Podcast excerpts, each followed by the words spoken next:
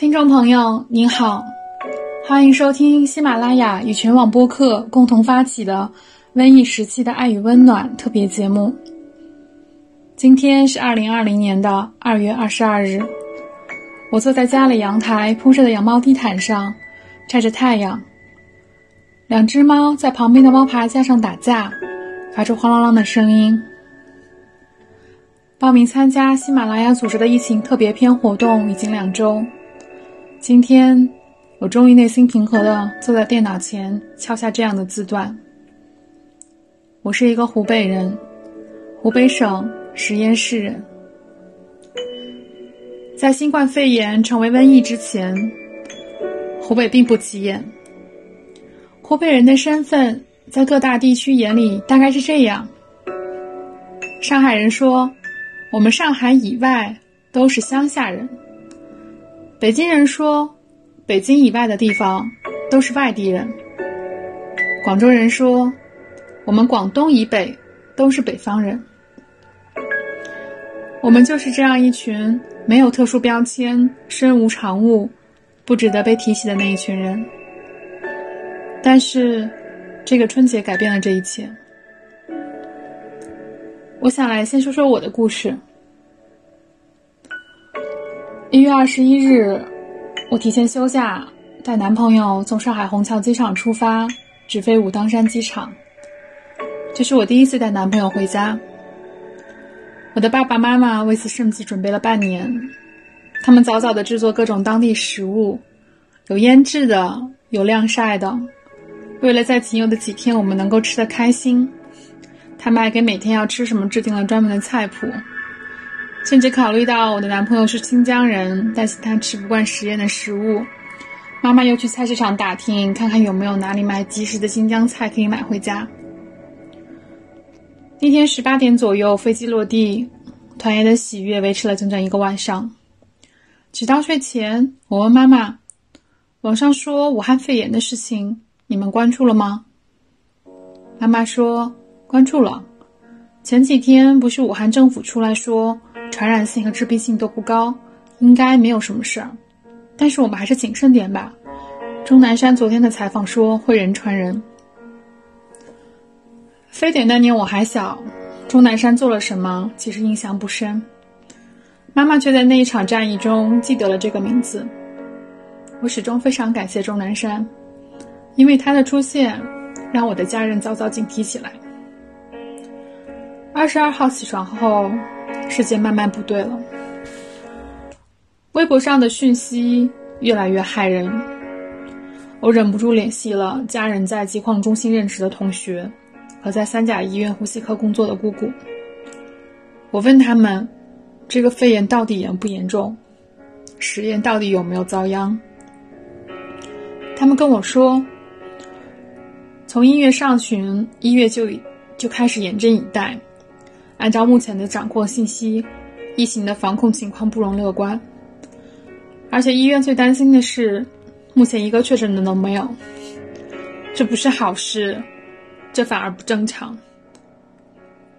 那是我第一次觉得害怕，他离我太近了。除此之外，我又开始在心里生出对男朋友和他家人的愧疚。我们原本计划的一次开心的见家长的旅程。对他来说，变成了一个瘟疫涉险之旅。我每天看着他傻呵呵的在家里坐着，逗逗狗，耐心的跟我爸妈聊天，我就很难受。那时候，我跟妈妈商量了两件事儿：第一个是取消过年期间所有的聚会，哪怕亲戚们会骂你；第二件事，是我跟男朋友初一去他家的计划不变，我们不会提前走。这几天还是安心的在家陪我爸妈，不让他们失望。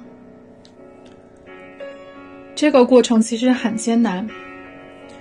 我舅舅从武汉回来探亲，原本是抱着家人团聚的心态，但是受到婉拒后，自然生出一些惹人厌恶的感觉。听着妈妈与舅舅的电话，我忍不住在旁边掉泪，觉得自己也不过是个自私的利己主义者。二十三日，武汉宣布封城。情况变得更加严峻。起初，大部分人都承认这是一个有效遏制病毒扩散的方式，但是这种壮士断恶的悲情方式，不仅没有成为被体谅的牺牲，反而被视为可以盯上屈辱的耻辱柱。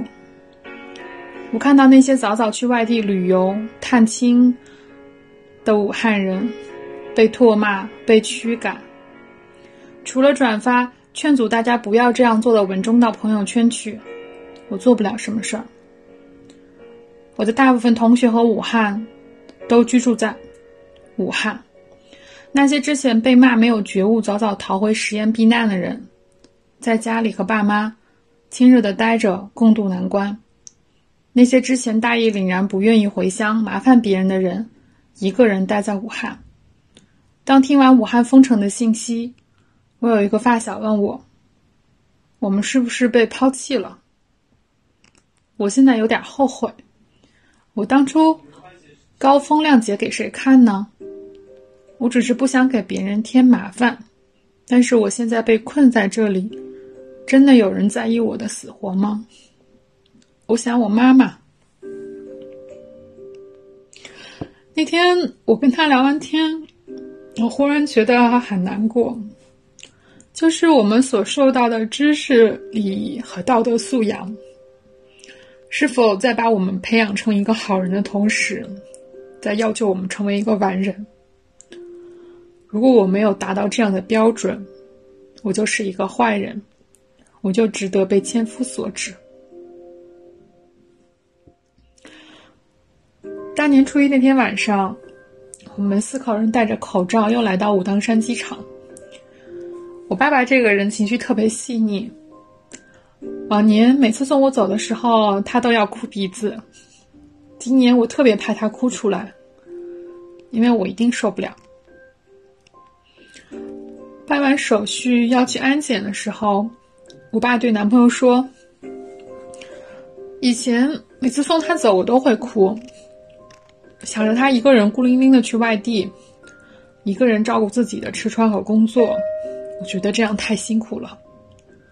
今天有你和他在一起，我就放心了。你们俩也好好的。如果他不讲道理，你就跟我说，我来教训他。去你家，替我给你父母带个好。如果亲戚们知道你们从湖北来的，害怕，不聚会也可以。你们不要放在心上。我去抱了抱他们，因为新疆太远，我们先去了西安。在去西安的整个航段上，我都坐立难安，难以遏制的在脑子里不断的询问自己：我是不是在逃难？我应该走吗？就算这四天我在湖北没有接触过除爸妈之外的其他人，没有任何症状。我真的敢保证自己没有携带病毒吗？我去其他地方真的好吗？这个恐惧伴随了我两个多小时的航程。到达西安，打开手机，看到消息，实验封城了。我的情绪终于绷不住，开始大哭。我说。我是个逃兵，我就不该走。现在我走了，还把爸妈落在那么危险的地方，我就一边哭一边跟我男朋友说：“我们能不能退掉去新疆的机票，直接返回工作地？我觉得我们现在不适合到处跑，去新疆可能会造成其他人的恐慌。我们不如回到工作地，回到我们自己的家。”上报社区居家隔离。如果我们真的有反应，就积极配合。男朋友沉默了一会儿，说：“好。”我看着他失落的表情，又接着哭了起来。那几天在家的时候，我的朋友给我发微信开玩笑，说：“你男朋友这个时候还跟你回家，简直就是张爱玲的倾城之恋。”我觉得好笑，也觉得心酸。每天在家里待着不出门的日子，是他天天安慰我。他说：“如果封城了，我们就在你爸妈家待着，反正在哪儿待不是待。”在机场，我愧疚难当，一遍遍跟他说对不起的时候，对不起，我不能让你回家的时候，也是他安慰我说：“总有一天你要跟我回家的呀，有什么好对不起的？”我可能说到这边，我情绪就嗯，我现在回想起那五天的事情，都觉得非常感激。想跟这个人好好走下去，谢谢你，还有我爱你。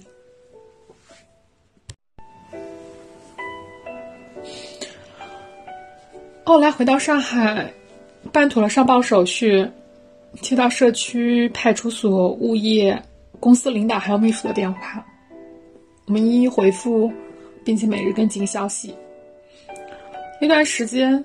每一天都在努力的岁月静好，但内心暗自焦灼。我接到湖北其他城市的亲人们发烧不退的消息，每天都在等待诊断结果，但是不敢主动问询。我知道这种时候，人人的心里都在崩溃之时，经不得打听。也尽量跟留在武汉的同学们聊天。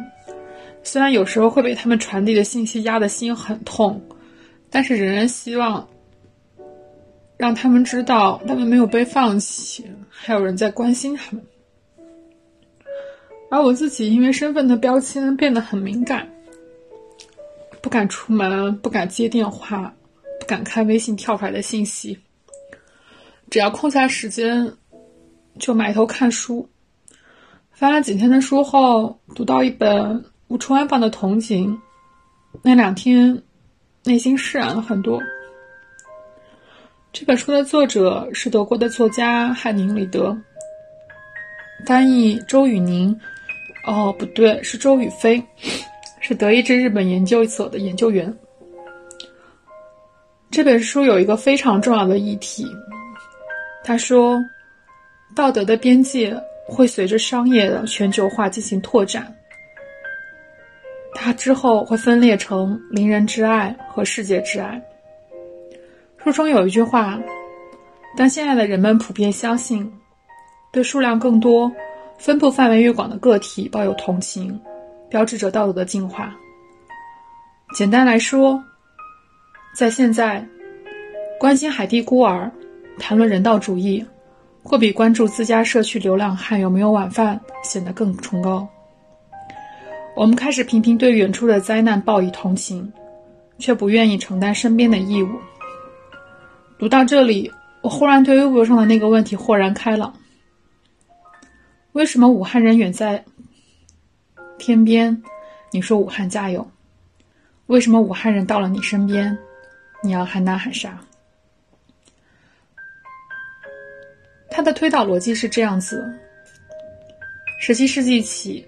利益主宰世界的言论开始产生，随后利益原则和商业社会拓展到全球的贸易链，相辅相成，使再遥远的彼岸都可以显得很近。法国唯物主义学者埃尔维修得出以下结论：正如物质的世界由运动法则主宰，道德的世界由利益法则主宰。慢慢的，道德世界和利益世界保持一致。利益世界的主宰者也开始了支配了道德。全球化下的现代道德以不侵犯自身利益为前提，这就是一件赤裸裸的现实。在这本书里，作者叙述了卢梭的改变，说卢梭后期开始批评这种世界主义，更加关注领人世界，因为卢梭看出了这种世界主义下的虚伪。他说。不要相信那些世界主义者了，因为在他们的著作中，他们到遥远的地方去探寻他们不屑在周围旅行的义务。他说：“这个世界上唯一重要的事情是，你要对身边人的好。”读完这本书，我释然了，也放轻松了。我对世界的道德期望是不现实的，每个人都有基于自己成长和生活配套的同行价值观。大环境的舆论也许会伤人，但这是没有办法的事。我们的世界已经进化如此，这是不可控的。最关键的是身边的人，你要爱护他们，你要对他们好。你会发现那些真正爱护你、给你希望的人。这是这场瘟疫给你人生不可多得的试炼，你要感谢他。这期特别节目就到这里，感谢你们来的收听，我们下期见。